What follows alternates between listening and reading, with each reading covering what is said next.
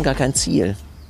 Und dann führt es meistens dazu, dass wir irgendwas entdecken, gut essen, eine lustige Zeit haben, Leute kennenlernen und so die Zeit auf uns zukommen lassen. Und das liebe ich wahnsinnig. Das ist für mich so eine erfüllende Zeit, wenn ich die nicht planen und in den Griff bekommen muss, sondern wenn ich mich quasi im, als im Fluss der Zeit erlebe. Das sagt Jonas Geisler, der sich beruflich und privat mit dem Thema Zeit beschäftigt. Als Berater und oft gebuchter Sprecher erklärt Geisler, wie man lernt, gut mit Zeit umzugehen. Er ist der Sohn des im Herbst 2022 verstorbenen Wirtschaftsprofessors und Zeitforschers Karl-Heinz Geisler. Das Nachdenken über Zeit in all seinen Facetten ist ihm deshalb seit der Kindheit vertraut. Jonas Geisler selbst nennt sich Zeitraumgestalter. Woher diese Bezeichnung kommt und was er darunter versteht, erklärt er im Gespräch. Der 44-Jährige erzählt auch, warum er die Gleichung Zeit ist Geld für Quatsch hält und warum er dafür plädiert, die Schule nach 8 Uhr anfangen zu lassen. Jonas Geisler kommt mit dem Fahrrad zum verabredeten Treffpunkt im englischen Garten. Und obwohl ihm auf dem Weg die Kette rausgesprungen ist, wirkt er sehr entspannt und fröhlich. Mein Name ist Sabine Buchwald. Viel Spaß beim Zuhören. Herr Geisler, schön, dass Sie sich heute Zeit für unser Gespräch genommen haben.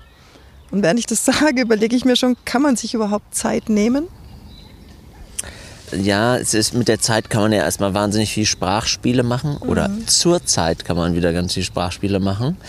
Die Zeit selbst ist ja einfach da und die kann man leben. Und man kann jetzt sagen, man nimmt sie sich, wenn man sich entscheidet für eine gewisse Tätigkeit und sich dann natürlich immer auch gegen andere entscheidet. Und das nennen wir dann Zeit nehmen. Aber ich, bei manchen Sprachspielen lohnt es sich ein bisschen tiefer einzutauchen und bei andere sind es aber nicht wert. Also man kann es auch übertreiben. Zeit haben oder keine Zeit haben. Und Zeit stehlen und in den Griff kriegen und managen und man, was man damit alles machen kann oder was wir sagen, was man damit machen kann. Und am Ende kann man sie einfach nur leben. Und auch nur solange man lebt. Also man kann man auch keine Zeit gewinnen? Nein. Nein, man kann keine Zeit gewinnen. Zeit sparen, Zeit Kann man sich sparen. Das Zeit sparen. Es gibt kein, keine Nachspielzeit im Leben. Kein Nachtragshaushalt für Zeit. Das für heißt, Geld gibt es schon. Deshalb, allein deshalb ist schon Zeit und Geld kann nicht das gleiche sein. Also Zeit ist Geld ist Quatsch. Ist Quatsch. Es ist natürlich eine Gleichung, die in gewissen, die hat schon eine Funktionalität, sonst gäbe es sie nicht. Also es ist, heute würde man sagen, ein Mindset oder eine Vorstellung, die sich dahinter verbirgt, von der wir hier in unserem Kulturkreis sehr viel profitieren, weil dadurch ganz viel Wohlstand entsteht. Aber es entstehen auch Zeitprobleme und auch Verwirrungen, weil diese Gleichung, ja, dann jeder hat gleich viel Zeit, ja, dann müsste auch jeder gleich viel, also zumindest jeden Tag, ja. Erstmal alle, die leben, kriegen jeden Tag 24 Stunden geschenkt, also müssten sie auch gleich viel Geld haben nach dieser Gleichung. Und so funktioniert es ja nicht, wie wir alle wissen. Aber warum ist diese Gleichung so aktuell nach wie vor? Warum leben wir danach? Weil wir vor ungefähr 600 Jahren angefangen haben, Zeit in Geld zu verrechnen. Wir verrechnen zwei Illusionen ineinander. Geld ist ja auch ein Glaubenssystem oder Harari würde sagen, ein Mythos, an den wir angefangen haben zu glauben. Und vor 600 Jahren deswegen, weil da die mechanische Räderuhr erfunden wurde, die die Technologie ist, mit der wir die Zeit von der Natur befreien können. Vorher war Zeit immer Naturzeit. Eine Sonnenuhr ist eine Naturuhr, eine Wetteruhr. Ja, die ist naturabhängig. Und deshalb ist in vielen Sprachen auch Zeit und Wetter der gleiche Begriff. Le im Französischen ist Zeit und Wetter. So, und mit der mechanischen Räderuhr, also die Uhr, die wir heute kennen und die heute halt noch digitalisiert wurde, haben wir die Natur aus der Zeit rausgeschmissen und haben die Zeit leer gemacht und konnten sie deshalb mit einer neuen Qualität besetzen. Und das haben wir mit Geld getan, weil die Händler und Händlerinnen waren es damals, glaube ich, nicht so viele, in den italienischen Handelsstädten haben erkannt, was das Potenzial dieser Technologie ist, nämlich mhm.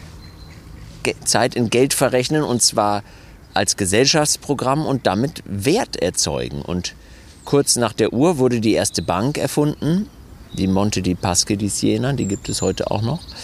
Und die doppelte Buchführung, also die kapitalistische Wirtschaftsordnung, in der wir Zeit in Geld verrechnen und damit Wert zeugen. Alles, was Sie jetzt erzählt haben, ist etwas, woran man nicht sofort denkt, wenn man wenn man diese Wortspiele in den Mund nimmt, eben wie Zeit totschlagen oder sich Zeit nehmen oder Zeit verschwenden oder so. Was ist das Faszinierende an Zeit, dass dieses Wort so dominant in unserer Sprache ist? Na, es betrifft uns natürlich als zeitliche Wesen ständig. Und es oszilliert zwischen so einer lebensphilosophischen Ebene. Was will ich eigentlich mit meiner Lebenszeit anfangen? Wobei das eine sehr moderne oder sogar postmoderne Gedanke ist. Vor 600 Jahren hätte sich wahrscheinlich niemand darüber Gedanken gemacht, weil da war die Zeit eben Gott gegeben oder Natur gegeben. Da hat man die nicht selber in die Hand genommen und irgendwie groß gestaltet und gemanagt und der ganze Zukunfts- und Fortschrittsgedanke war ja gar nicht so da. Der ist dann erst entstanden. Und also heute würde man sagen, und das finde ich übrigens auch für mich das Spannende, warum ich den Begriff so spannend finde oder das Thema, ja, von so lebensphilosophischen Fragen, auch bezüglich der eigenen Endlichkeit, ja, weil Zeit ist ja für uns nur relevant, weil sie begrenzt ist, unsere Lebenszeit, und wir irgendwann in die Ewigkeit wechseln. Und sowas ganz Handlungspraktischem, was mache ich heute und was mache ich heute nicht? Das ist das Spannungsfeld. Und das finde ich, das finde ich wiederum so spannend, mir Gedanken dazu zu machen.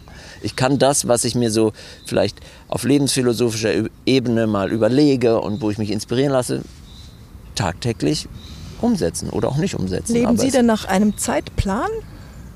Nein, ich lebe nicht nach einem Zeitplan. Ich habe ein Planungssystem, mit dem ich Termine verwalte, aber der folgt jetzt keinem Fünfjahresplan mit Strategien, die daraus zielen und zielführende Maßnahmen abgeleitet Na, vielleicht kein Fünfjahresplan, aber vielleicht ein Tagesplan. Also ich orientiere mich am Anfang des Tages, was ich tun will und wie ich es tun will.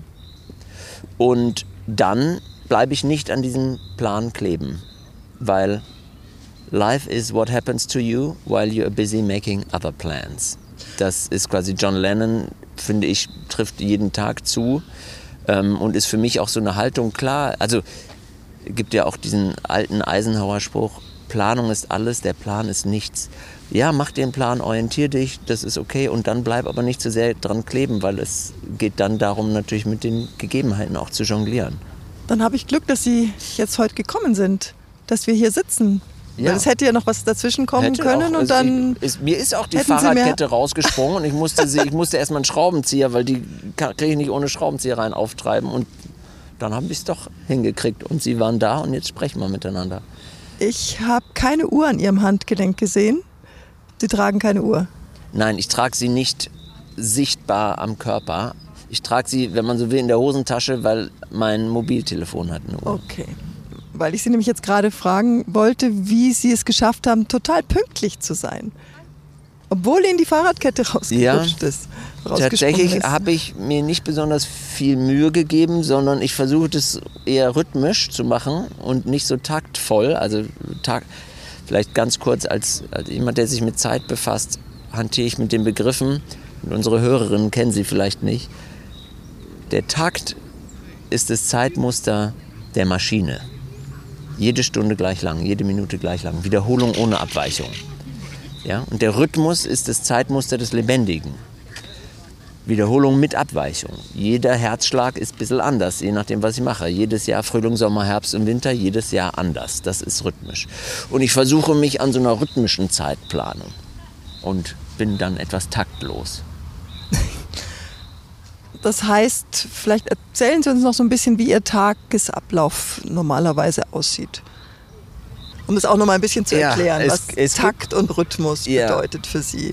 Ganz es, praktisch. Es gibt leider ein äh, taktvolles Ereignis. Ähm, als das zum ersten Mal auftrat, hat unsere Lebensqualität als Familie stark abgenommen. Und das war, als unsere erste Tochter in die Schule kam und auf einmal um 8 Uhr irgendwo sein musste. Grauenvoll. Ich musste meine Tochter wecken, der ich so gerne den Schlaf gegönnt hätte. Und mir und meiner Frau auch. Und dann geht diese Litanei los, dass natürlich Kinder rhythmisch äh, leben und diese Pünktlichkeitserziehung, die durch die Schule gesetzt ist, dazu führt, dass man dann seine Kinder irgendwie in irgendwelche Klamotten stopft, nur damit sie dann pünktlich in der Schule sind. Also ich glaube, dass in dieser Welt sehr viel Leid verhindert werden könnte. Und es gab mal einen schönen Artikel im SZ-Magazin dazu.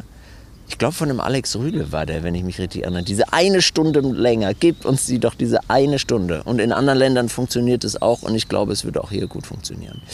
Das heißt, da bin ich mit einer, mit Takt konfrontiert. Ich stehe auf, habe mein Kaffeeritual, das ist mir sehr wichtig. Also erstmal trinke ich ein Glas warmes Wasser, dann einen Kaffee und dann mache ich meine 15 Minuten Yoga.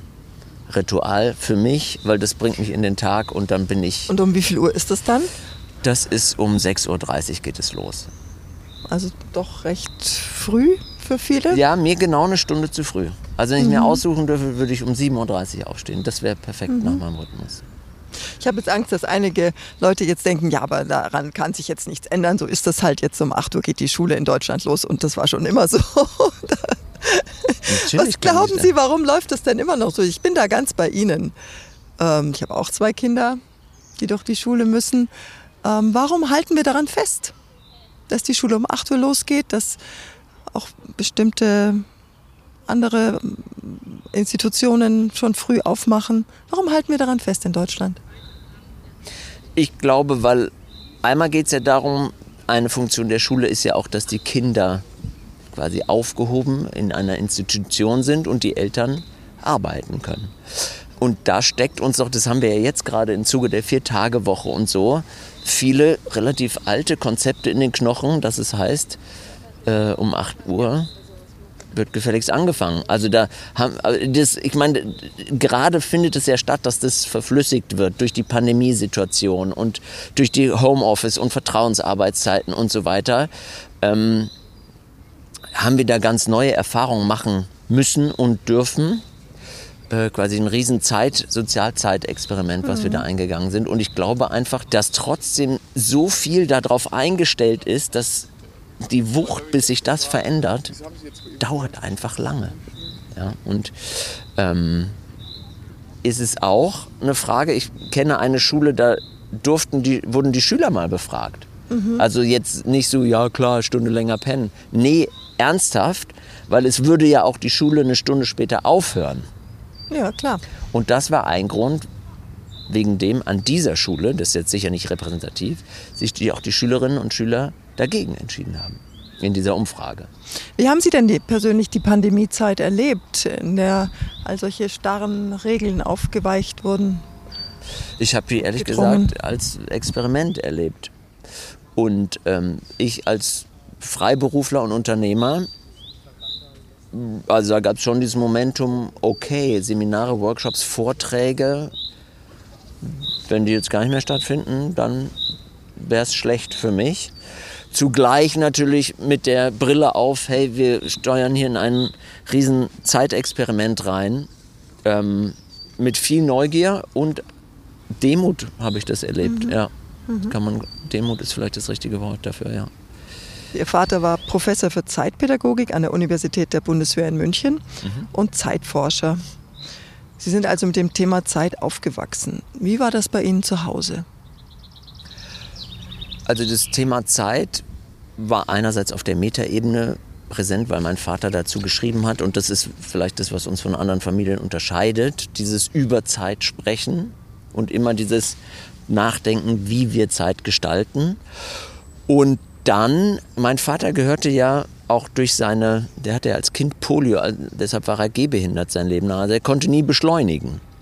Und das hat mich schon auch dazu gebracht, dass zum Beispiel sowas, wir müssen einen Zug oder einen Bus erwischen, musste immer so stattfinden, dass es immer auch sein kann, dass man das verpasst, das Verkehrsmittel, weil man kann nicht mal eben hinrennen. Das ging nicht.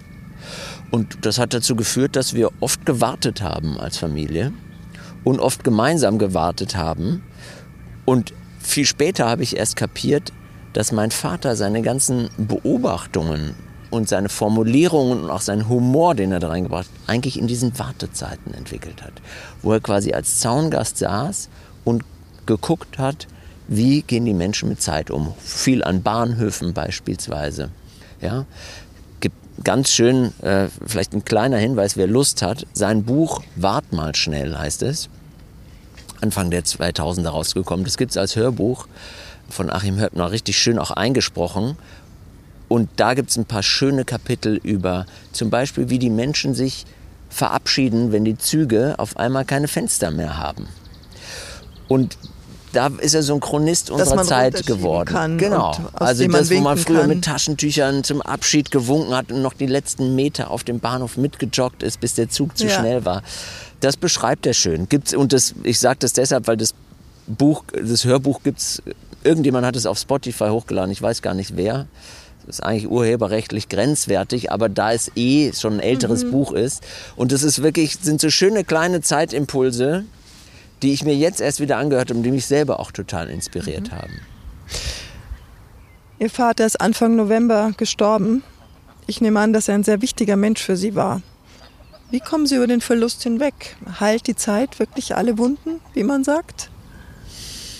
Also, ich bin echt in einem, in einem Trauerprozess.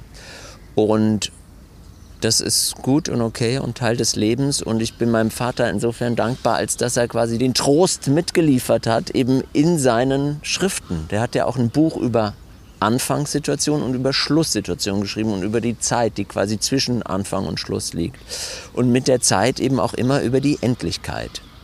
Wahrscheinlich war das seine Art, seine eigene Endlichkeit sein Leben lang für sich zu thematisieren. Und das hilft mir total weil er hat selbst dieses existenzielle Thema immer mit, auch mit einem Schmunzeln ist er mhm. angegangen. Mhm. Und so traurig das ist, ja, ich will das gar nicht, und ich verspüre wirklich diese Trauer, die kommt immer so in, in Wellen zu mir. Und es hilft mir, an ihn zu denken und wie er mit dem Thema und der Endlichkeit umgegangen ist. Und das ist für mich eh auch ein, schon ein klärender Prozess, dieser Sachverhalt, dass wir alle ja, on the long term, we're all dead. Ja, so wie Sie auch gesagt haben, die Zeit leben. Ja. Das ist das Geheimnis eigentlich, damit umzugehen. Genau, und die Endlichkeit kann einem. Es gibt dieses wunderschöne Konfuzius-Zitat, das besagt, wir haben zwei Leben und das zweite beginnt, sobald wir realisieren, dass wir nur eins haben. Und ab und zu, das mache ich auch manchmal in meinen Seminaren so, kann es schon helfen, sich mal aufs eigene Ende zu besinnen und von dort aus mhm. aufs Leben zu blicken und zu gucken, was, sagt uns denn das eigentlich, dass wir irgendwann nicht mehr hier sein werden? Wie vermitteln Sie das Ihren Kindern, die ja noch relativ jung sind, nehme ich an? Jetzt der, die Tochter ist in der Schule. Naja, das war ist eine Weile her. Also Weile unsere her? älteste Tochter ist 17 mittlerweile. Ah, okay. Die jüngste ist sieben, die ist gerade in, in die Schule gekommen. Aha. Meinen Sie, wie vermittel ich den Tod meines Vaters? Nein, oder? das meinte ich nicht, also, sondern die Zeit, diesen den Umgang mit der Zeit, den Zeitbegriff, einfach Ihr Thema. Ja. Und das ist das, das Thema des Großvaters. Ja, also ich versuche, versuche mit meinen Kindern, wenn ich mit ihnen bin, am Abendsessen, so im Alltag möglichst präsent zu sein. Dass ich wirklich da bin, in der Zeit bin, quasi mit ihnen das Jetzt voll verbringe weil das Leben findet ja immer nur jetzt statt. Genau genommen haben wir eigentlich nichts anderes im Leben außer jetzt. Ja, selbst eine Zukunft gibt es nur als gegenwärtige Zukunft. Und mit der Vergangenheit ist es genauso. Also versuche ich mich daran, wenn ich mit meinen Kids bin, möglichst im Präsent zu sein und merke gleichzeitig, wie oft ich daran scheitere, weil mir Sachen durch den Kopf gehen und dies noch ist und das noch ist. Aber es ist ein Weg. Also die berühmte Quality Time, die Sie ansprechen, wahrscheinlich genau. Qualität genau. der, des Momentes. Den Moment miteinander, den Augenblick zu genießen. Gibt es ein schönes Gedicht von Borges, kann ich jetzt nicht zitieren, aber man kann es nachlesen. Es heißt Augenblick und ist wirklich ein wunderschönes Gedicht.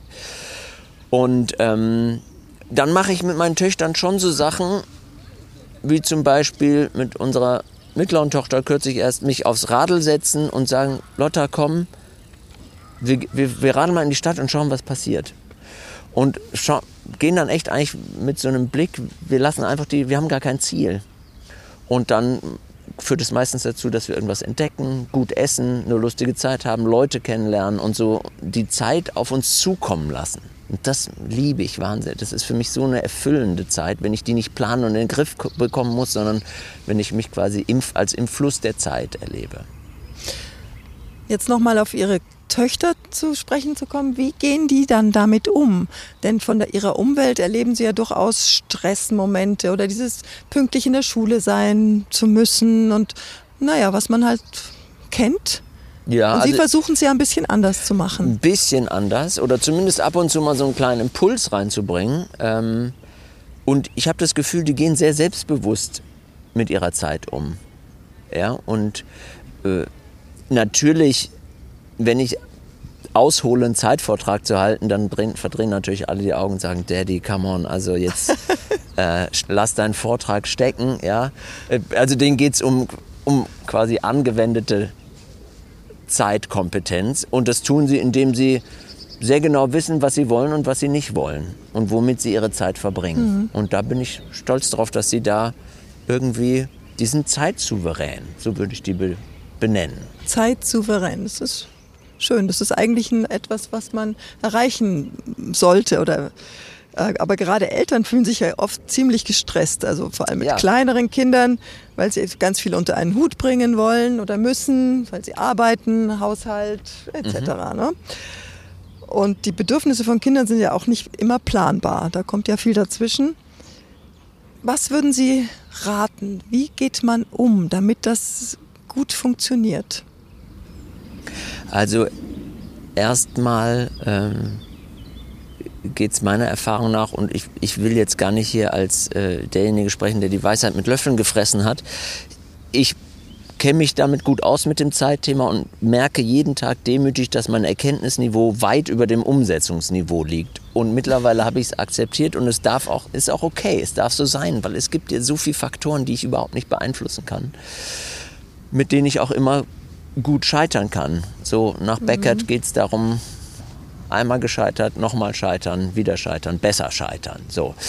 Und ähm, das heißt, eine gewisse Form von Demut und auch eine gewisse Form von die eigene, ähm, die eigenen Grenzen der Kontrollierbarkeit zu akzeptieren und sich eher auf das einzulassen, was dann halt passiert, wenn das Kind ja, morgens mit Fieber aufwacht und man hat aber gleichzeitig einen wichtigen Termin und es kann leider, die Großeltern sind im Urlaub und können nicht einspringen und so weiter. Wir kennen alle solche Situationen. Da helfen gute Ratschläge sehr wenig das Einzige, was ich dann versuche, ist mich nicht zu, zu versuchen, mich nicht allzu sehr darüber zu grämen, sondern es als einfach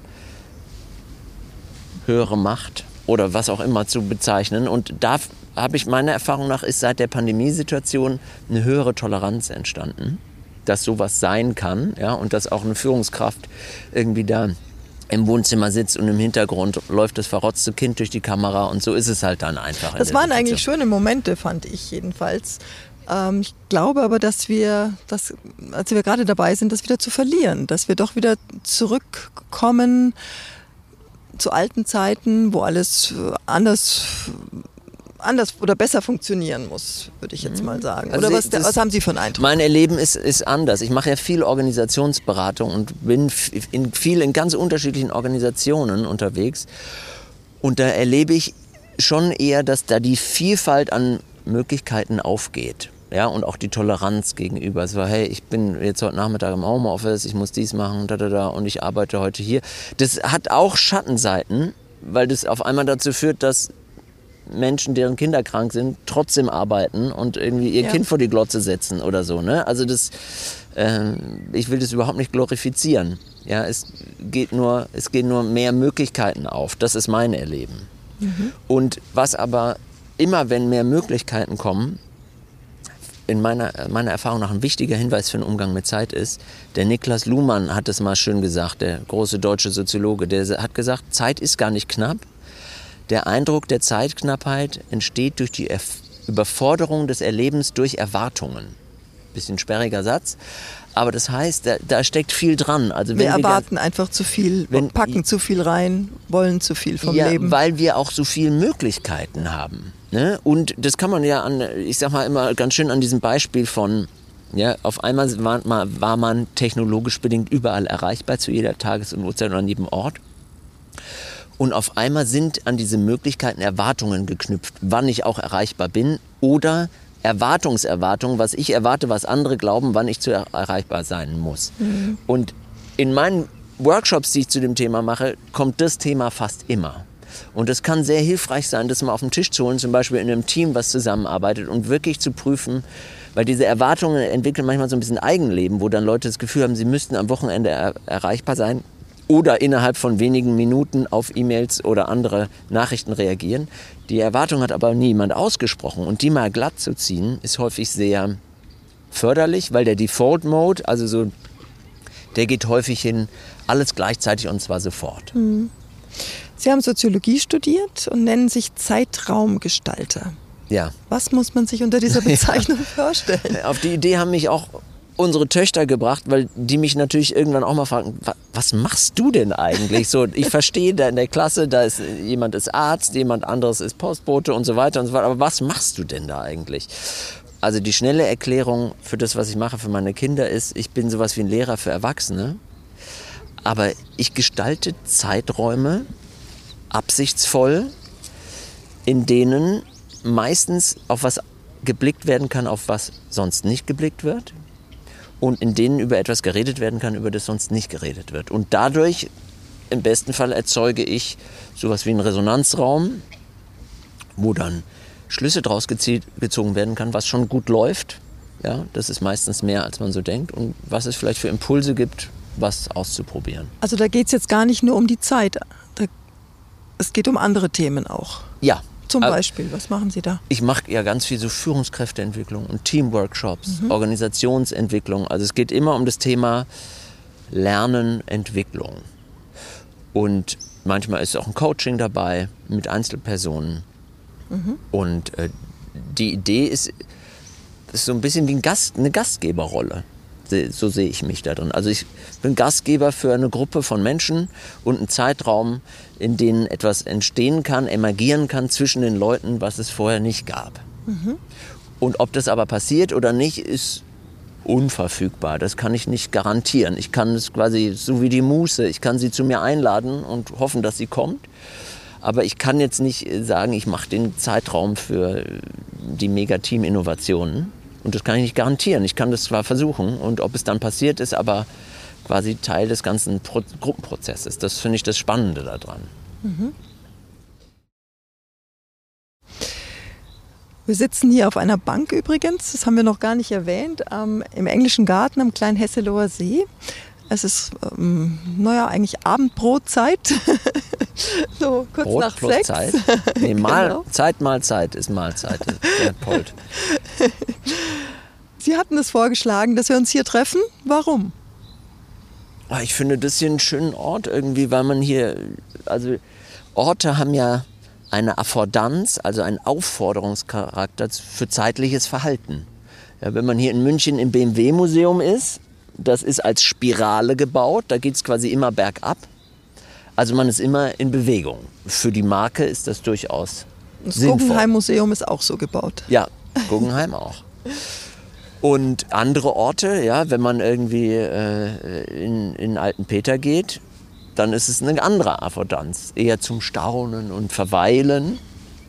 Und hier ist die Affordanz mitten in der Stadt, im Englischen Garten, den ich übrigens sehr liebe als Park, sich auf so eine Parkbank zu setzen und der Zeit zuzuschauen, wie sie vergeht. Sind Sie jemand, der öfters mal sich die Zeit nimmt, sich irgendwo hinzusetzen, nachzudenken in Ruhe? Ja, das mache ich. Zu warten vielleicht auch. Sie haben vorhin ja erwähnt, dass Ihr Vater sehr oft gewartet hat. Ja. Da, auch da fällt mir der Gerhard Polt ein, den ich sehr schätze. Der hat mal gesagt, wenn man wartet, soll man nichts anderes tun. Und da ist viel dran. Dann wartet man halt. Was ist gut verbrachte Zeit für Sie? Hm. Gut verbrachte Zeit ist für mich, wenn etwas Schönes passiert, was ich gar nicht so beabsichtigt habe. Und ich in so einem Moment der Resonanz bin. Also ich verwende den Begriff so gerne, Hartmut Rosa hat da eine ganze Theorie drum gebaut, aber für mich ist es schon ein zentraler Begriff von gelingendem Leben. Also wir jetzt in unserem Gespräch, würde ich sagen, das ist ein Resonanzmoment, weil es ist eine lebendige Antwortbeziehung, die wir in diesem Moment haben. Und wenn ich in, mit der Zeit in Resonanz bin, dann habe ich eben nicht das Gefühl, ich müsste irgendetwas gestalten oder machen oder in meine Zeit reinstopfen oder was aus ihr rausholen, sondern ich lasse sie einfach so auf mich zukommen und das ist fast so ein bisschen transzendenter Zustand, dass ich so in der Zeit aufgehe, mich im Fluss der Zeit erlebe und das relativ bedürfnislos und im Augenblick. Das ist eigentlich so ein Moment und der ist, den kann ich aber gar nicht so steuern. Ich kann eher Dinge weglassen, die das verhindern. Wie zum Beispiel alles zu planen und voll zu stopfen, mhm, so, sondern mhm. es geht eher darum, die, über das Lassen kommt man da, nicht so sehr über das Machen. Sie haben gerade gesagt, aus der Zeit etwas rausholen. Ich glaube, das ist, was viele Menschen machen. Möglichst viel reinpacken in einen Tag oder in einen, einen Moment und etwas rausholen. Aber es, das tut vielen Leuten auch nicht gut. Nee, mein, mein sehr geschätzter Autorenkollege Harald Lesch sagt gerne, es ist erstaunlich, wie viel Unheil durch Nichtstun schon verhindert wurde. also, ähm, und auch, wenn der, ich meine, der guckt ja sehr auch so quasi mit der Energiebrille eines Astrophysikers ja. auf das, was wir so machen. Und auch da, ja, würde sich viel Energie sparen lassen, wenn wir nicht die ganze Zeit durch die Gegend rasen würden, sondern uns mal irgendwo hinsetzen und es gut mit uns aushalten würden. Sich selbst, mit sich selbst aushalten, das ist ein ganz wichtiger Punkt. Ich könnte mir vorstellen, dass das uns mehr und mehr verloren geht, dass man sich selbst aushält, weil man es auch gar nicht mehr so muss.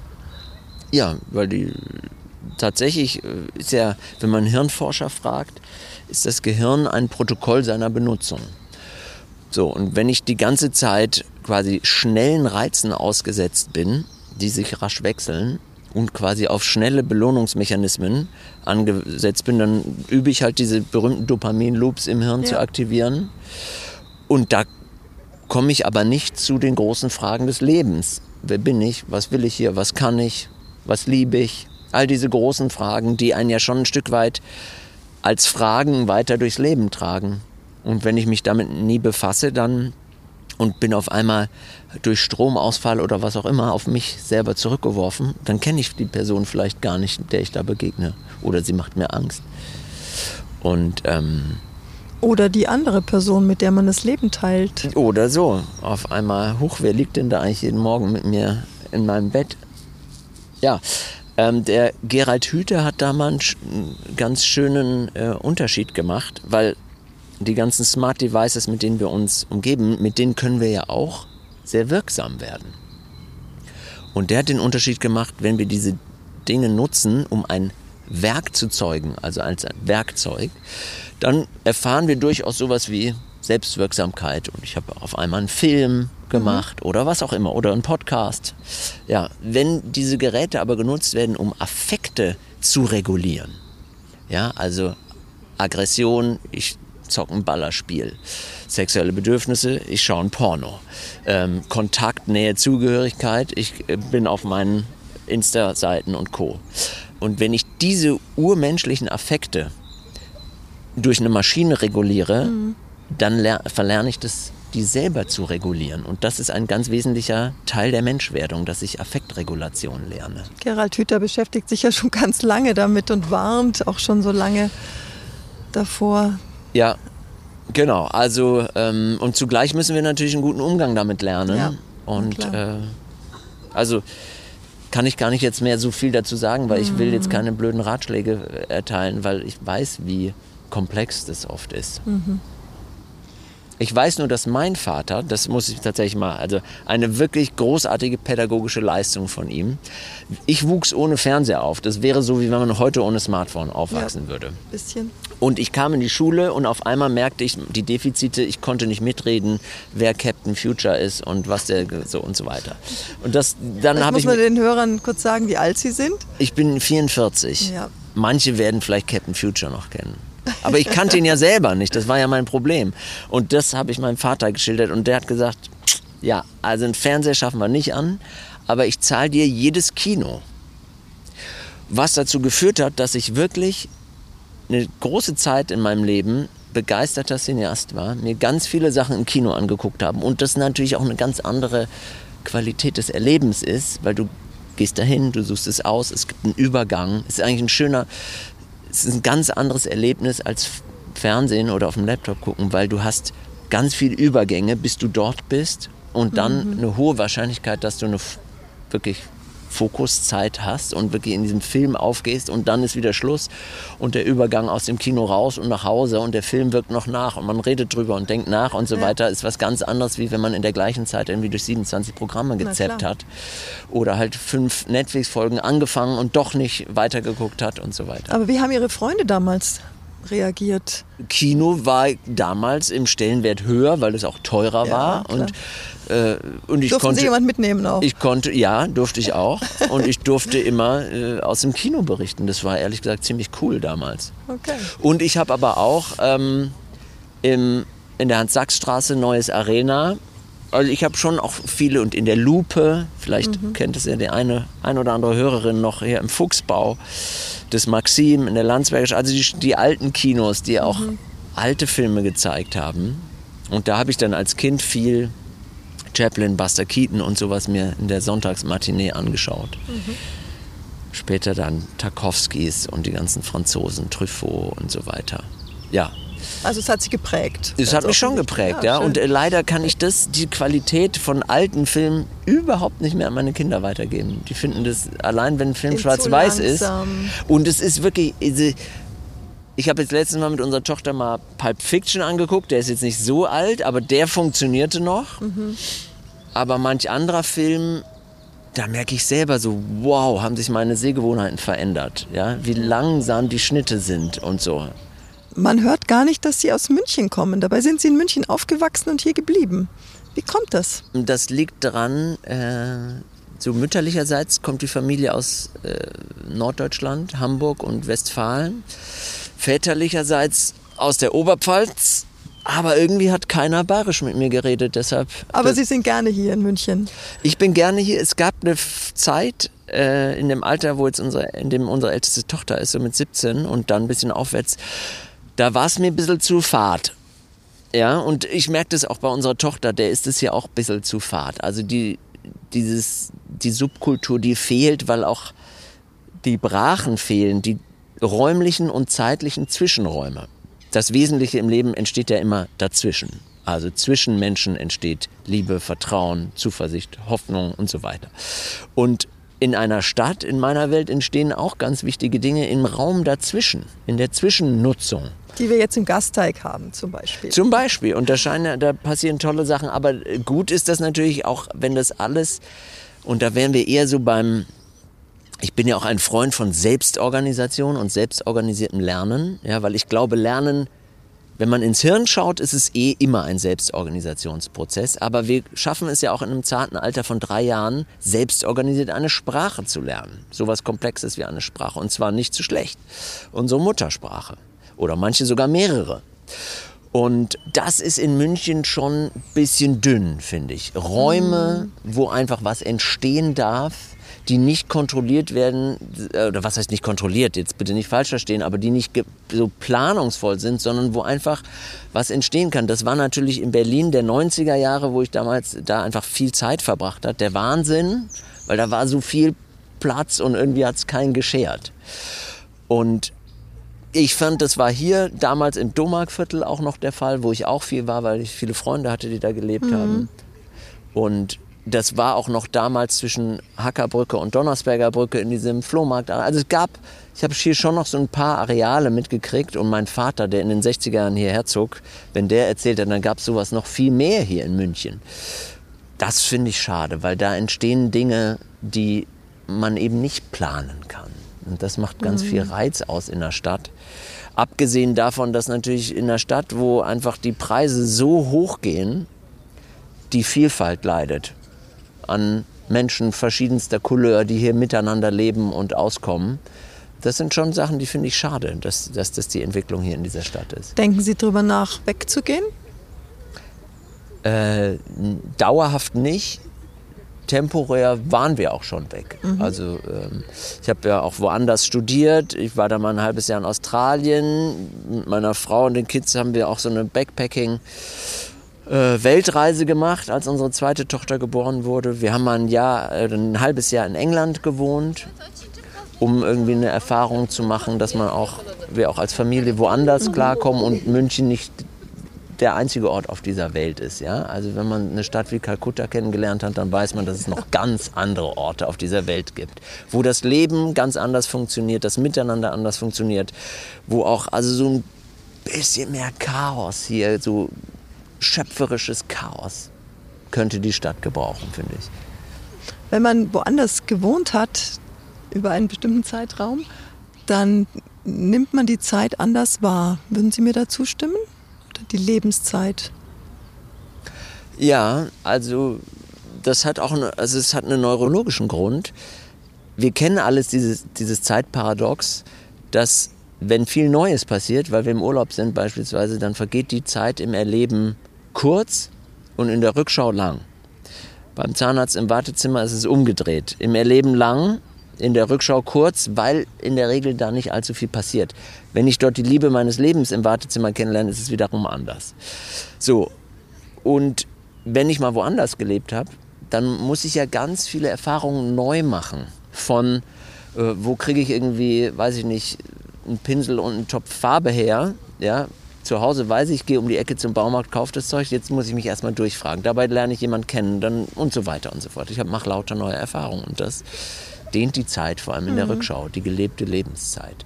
Man muss dafür aber nicht sich in äh, Flugzeug setzen und um die Welt rasen. Das wäre wieder kontraproduktiv. Ist auch eine Haltungsfrage, zu versuchen, im immer Gleichen das Neue zu entdecken, weil man kann ja auch einfach nur genauer hinschauen. Und was ich selber versuche und meinen Teilnehmerinnen öfter mal rate, ist so den Weg zur Arbeit, sofern es den noch gibt, mal unter dem Gesichtspunkt zu betrachten. So, erlebe ich da vielleicht Dinge, die sind mir noch gar nicht aufgefallen. Der Weg zum Supermarkt würde ja, auch schon funktionieren. Auch, auch, ja. Okay. auch das Warten in der Supermarktschlange vielleicht ist mhm. das ein Anreiz. Okay. So im, im, Bekannten das Neue entdecken. Das ist und gerne mit einem Schmunzeln und jetzt nicht verbissener Ernsthaftigkeit, so ich muss jetzt hier wissen, sondern mit einem Lächeln und weichem Blick den Blick mhm. schweifen lassen und mal so gucken, was fällt mir da eigentlich so auf, was strömt auf mich zu. Okay, Na, das ist ein guter Hinweis für den Tag danach, nachdem man diesen Podcast gehört hat vielleicht. ähm, ja, es wird dunkler und frischer hier. Ähm, ja, vielen Dank für das Gespräch. Ganz gern. Wir ganz könnten gern. noch ganz lange weiter Stimmt. reden, denke ich. ich. Ich weiß zum Beispiel gar nicht, wie lange wir jetzt geredet haben, aber es kommt mir also, kurz vor. Aber ob es unseren Hörerinnen auch kurz vorkommt, genau, das, das, das ist die eigentliche dann, Frage. Genau. Vielen Dank, Jonas Geisler. Ganz gern. Das war Jonas Geisler und das war München persönlich für dieses Mal. Ich danke Ihnen für Ihr Interesse. Den Podcast München persönlich gibt es nun seit einem Jahr. Wie gefällt er Ihnen und was können wir besser machen? Wir freuen uns über jede Anregung. Bitte schreiben Sie uns auf sz.de-münchen-podcast-umfrage. Den Link dazu finden Sie auch in den Show Notes. Tschüss und Servus, bis zum nächsten Mal.